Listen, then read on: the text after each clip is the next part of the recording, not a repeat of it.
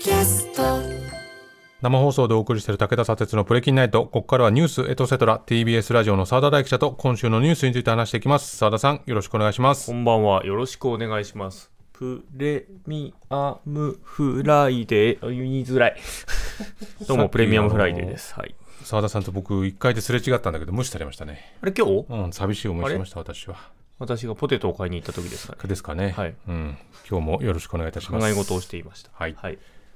イベントが来週ありますね。あ、そうです、そうです。忘れてました。えー来週の月曜日、28日なんですけれども、えー、荻上チキセッションと毎日新聞のコラボイベントが開催されます。はい。えーテーマは、えー性暴力を問う、今、社会は何をすべきかということで、えー出演は荻上チキさん、それとジャーナリストの伊藤詩織さん、はい。元ジャニーズの、えー中村和也さん、毎日新聞から王子智子記者、そして私ということで、はい。で今回、リアルと配信両方やるということなので、えー夕方の6時半からです。で場所が東京・千代田区の日本プレスセンターということで、日本記者クラブの会見場です。よく、ああそこだってとこですね。多分行けばね。そうあのすごい広いところです。うんで、価格が会場が3500円で、オンラインが2000円、で、学割もありますとはい。いうことで、セッションの、えー X のアカウントか、まあ、PTX ではい調べてください。で、事前に多分買っとくとアーカイブが見られるなるほどのですが、後からた確か追っかけができなかったですよね。あの、以前、はいはい。うんプ。レキンでやったイベントの時も。なので、えーえーぜひ今の気軽に、ねはい、今のうちにさポチッとしてください。はいチケット売れてません、すいません。あ、そうなのね。なので、ぜひ。うん。で、私と伊藤詩織さん、あの、サインしながらお、本を売ると。手売りしたりしますので、ぜひということで。わかりました。はい来週28日月曜日午後6時半からというこはい、とですね。ありがとうございます。お願いします。はい、今回は今週はやはり処理水の話でしょうか？そうですね、処理水の話からいきましょう。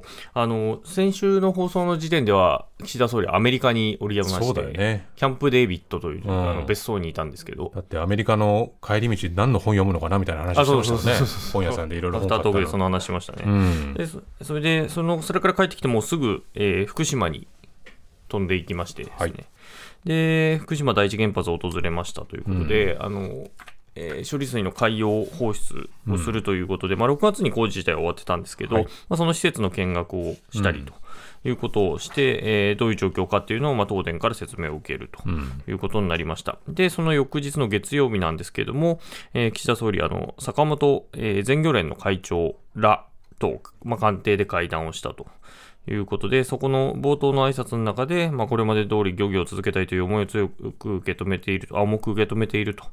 で漁業者の皆様が安心して、えー、なりわいを継続できるよう、えー必要な対策を取り続けることを、えーたとえ今後数十年の長期にわたろうとも全責任を持って対応することをお約束しますと。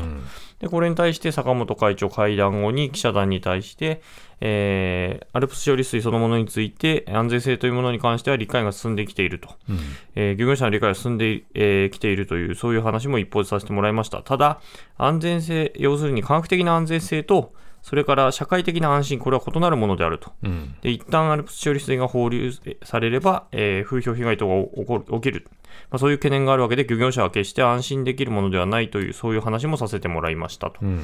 科学的なものと、まあ、社会的なもので意味付けが違うよとうん。いうことを言ったというまあことこですね。の社会的な安心というのを得るためにはやっぱりこのねその前日に福島に行ったんだけれども、まあ、地元の漁業関係者とは会わずにもう東電のところだけに行って帰ってきてしまったっていうのは、まあなんかこうやっぱあらかじめ決められた日程というのかねスケジュールがあって、そこにこうなんとなくこう見せる形だけ作ったっていうふうに思われても仕方ないんで、そういうのがこう社会的な安心になかなかつながらないところなんじゃないでしょうかね。でしょうで野党側の反応なんですけど、立憲民主党の岡田幹事長は、まあ、社私たちは社会的にはもう決着のあ、科学的にはもう決着のついた問題。うん。や安全性について何か問題があるという立場には立っていないとした上で、まあ、東電とか県,、えー県漁連の間に、まあ、関係者の理解なしにはいかなる処分も行いませんという約束がある中で、果たしてこの約束は守られたのかという観点から見ると、そうはとても言えないというふうに考えていると。んで、泉代表も今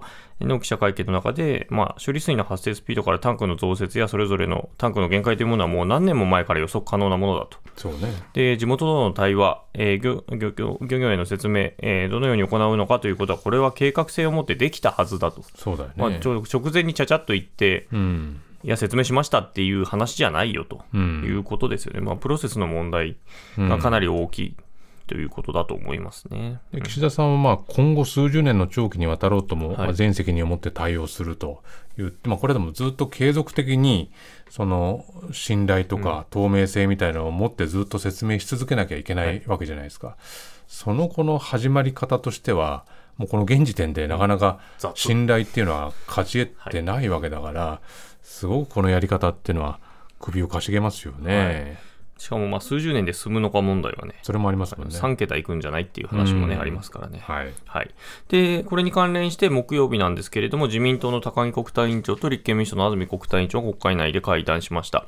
でその中では、あ安住国対委員長は、まあ、総理が前面に立ってちゃんと説明して、科学的根拠に基づいてこれが安全だということが証明されるということが、やっぱり風評被害を防いで、えーこの問題の解決の一歩につながると思っているということを言ってまして、予算委員会の閉会中審査を開いて、まあ、そこで総理自ら説明せえとうん。いうことを言いましたが、まあ、高木国対委員長は説明することに対しては、まあ、まあ前向きな姿勢を見見せつつも、まあ、総理が説明するのかどうかっていうところで、まあ、持ち帰ったということですね。で、まあ、この日の、えー午後1時に海洋放水が始まったとうん。いうことで、岸田総理、その、えー夕方ですね、まあ、昨日の夕方に、えーなん、なんというか、ぶら下がりではない、でも会見でもないっていう、うん。ちょっとよくわからない、あの、モニターの前で 説明するというのをやりまして、まあ、その中では、その IAEA からは、まあ、えーまあ、基準を下回ってると、うん。濃度的には基基準を下回ってるっていうことを、まあ、言う IAEA が言ってるよと。うん。いうことを言ったのと、IAEA とか韓国の情報共有がスタートしたよということで、まあ、アルプス処理水の海洋放出がより一層透明性の高い形で行われると期待していると。うん。いうことを言っていると。うん。ですね。で、で中国があの日本産の水産物の輸入を、えー一時停止するとうん。いうことを発表したことについては外交ルートで、まあ、あー撤廃してくださいというふうに申し入れしてますよということを言ったということですね。で、野党側が、まあ、国会で説明してますよと。うん。あ説明してくれと、求めてますよということを記者から聞かれると、まあ、ご指摘の点については国会でお決めになることですと。なんかよく聞くやつだね、これねよく聞く。やつですね。私の方からそれについてコメントするとすることは差控えなければならないと思いますということを言ってますと。うんでも説明責任は果たしていきたいと。うん。果たしてないじゃないんじゃないかっていう感じまあ、がしますね。それにそもそもまあこの海洋放出のこの一連の流れが決まった後に閉会中審査っていうのもなんか順番としてね、そもそもその国会での議論をきちっと得てるんだろうかっていう問いも当然生じますよね。もっと前から別にできた話ですからね。うんそれをあえてっていう感じもね、うんしますよね。なんかなぜ放流したのかっていう話を後でやって、本来はこれからこういうことをしようと思っていますがどうですかっていうふうに問うのが順番としては正しいのではないかなというふうに思いますけど。はい。うん。まあでもこれは閉会中審査、まあやるかどうかっていうのはまだどう転がるかはわからない。まあ、やるんでしょうが、うん。で特にその、まあ、モニタリングをしているので、ええ。まあ、それの数字がある程度出てきた状態のところでやらないと意味がないのでということではあったので、うん。大体9月の、えー頭から半ばにかけてやるんじゃないかみたいな、うん。えー温度感ですが、まあ、どういう形でやるのか、まあ、岸田総理が出るのか、うん。でも出ないにしても結構いろんなところが実は関わっていて、うん。漁業とかだったら農水省だし、そうね。環境問題として捉えるなら環境省、環境大臣も来るし、みたいな感じで、えー外交っていう意味もあるから、じゃあ外務大臣も呼ぼうか、みたいな感じで、いくつもの大臣が来る。で、そっか。えー経産省ですからね、あのそうね。えーここの原発は、はい。案件で言うと、うん。っていうのもあったりすると、じゃあ経産大臣も呼ぼうかみたいな形になってくるので、普通、まあ、委員会は大臣がそれぞれに所管大臣決まってるんですよ、大体委員会っていうのは。だけど、これに関してはすごく幅広い分野でやらなきゃいけないから、まあ、きっと予算委員会を開くことになるんだと思うので、うん。まあ、総理が来ないっていうことはどうなのかなっていう感じはしますね。まあ説明責任果たすって言ってるわけなんで。ね、世論調査なんかでもこの処理水放出に賛成か反対かでいうと、まあ、賛成が大体50%で、反対がまあ30、40ぐらいで出ますけど、その政府の説明があの果たしてると思いますかってなると、本当に果たしてないが7割ぐらいになるっていうことだから、やはりこれ当然政府の説明ってまだまだ足りないし、求められてるわけなんで、そこはやっぱり総理大臣に出てきてもらって、きちっと話してもらわないとというふうには思いますよね。海洋放出っていうこと自体はね、あの菅さんの頃からまあ出てる話ではあるので、うん。それからしたらもう2年うん。ぐらい経ってるわけなんで、ええ。その間何してたんだって話ではあるわけですからね。ね。うん。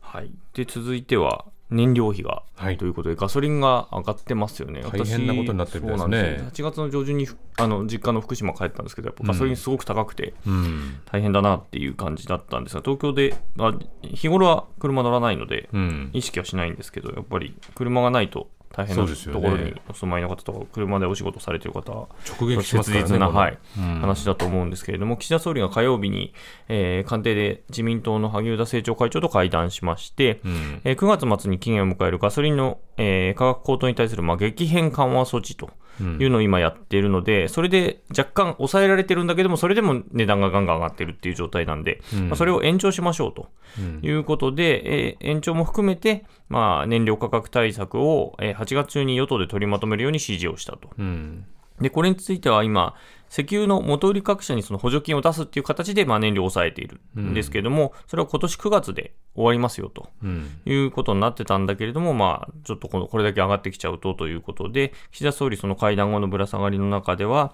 まあ、ガソリンの小売価格は過去最高水準で185円に近づきつつあると。うん。で、今年の夏、えー私自身いろんな現場にお伺いし、えー燃料価格、えー高騰にお困りになっている方々の声を直接伺ってきましたと。うんでこうした中で、えー価格対策に緊急に取り込む必要があると判断をした次第ですとうんいうふうに言ったと。で、さらに、まあ、電気とかガスに対しても補助がされてるんですけども、それも10月で終わるっていうことなので、うんでそれについて問われると、まあ、状況を見ながら経済対策を9月には考えていきたいとういうんふうに言ったと。で、一方、与党のえー公明党の山口代表は、党の会議で昨日の木曜日に、まあ、物価高に負けない賃上げに向けた取り組みに全力を挙げるとともに、電気代、ガス代の補助、これについても延長すべきであると考えますと。だから燃料だけじゃなくて、えーガソリンだけじゃなくて、電気代、ガス代も含めて、えー対策してくださいとうんいうことを言ったとうんいうことですね。で、野党側のあー立憲民主党の安住国対委員長なんですけども、まあ、この燃料費対策に関しては、まあ、どうも予備費でやるんじゃないかと。あものすごく積まれて、あのコロナ禍になって、ものすごくお金が積まれてるあ予備費でやる。ねつまり予備費でやるとどういうことかっていうと、委員会開かずにう、ん。理事会という、まあ、非公式の場で、政府側が説明して終わり一方的に説明して終わりっていうことになってしまうんで、うん。まあ、それについて記者から問われると、あのコロナ以降5兆、10兆と、まあ、信じられないような予備費を国会の議決なくしてやれるような仕組みというのは、政府や役にとっては都合がいいけれど、ん。民主主義国家としてはやるべきことではないと。そうね。でそろそろやめないとダメだと、うん。財政民主主義に反すると。うん。で何兆円単位の、えー予算を国会の審議を経ずに勝手に使えるなんていうのは、うん。えー独裁国家と一緒だと。そうだよね、でこれをこれ使ったらまあ国民も納得してれるかなっていうお金を大量に持ってたら、はいそのさじ加減でいろんなことができちゃうわけですでよねきちゃうって。いうことですね。うんで、いきなりまあ燃料対策も、まあ、いきなり出てきたなと思ったら、まあ、こんなこともあったんじゃ、背景にあるんじゃないのと、ちょっと疑ってしまうようなことがあったということで、まあ、共同通信が先週末に実施した世論調査、うん次の総裁に誰がふさわしいかとういうんのを尋ねたところ、えー石破茂さんが18.5%でトはあップ。で2位が河野太郎さん。えで3位が小泉進次郎さん。うん岸田総理は何番目か、うん。4番目。4番目か。ということで、うん。人気がないぞと。ちょっとね。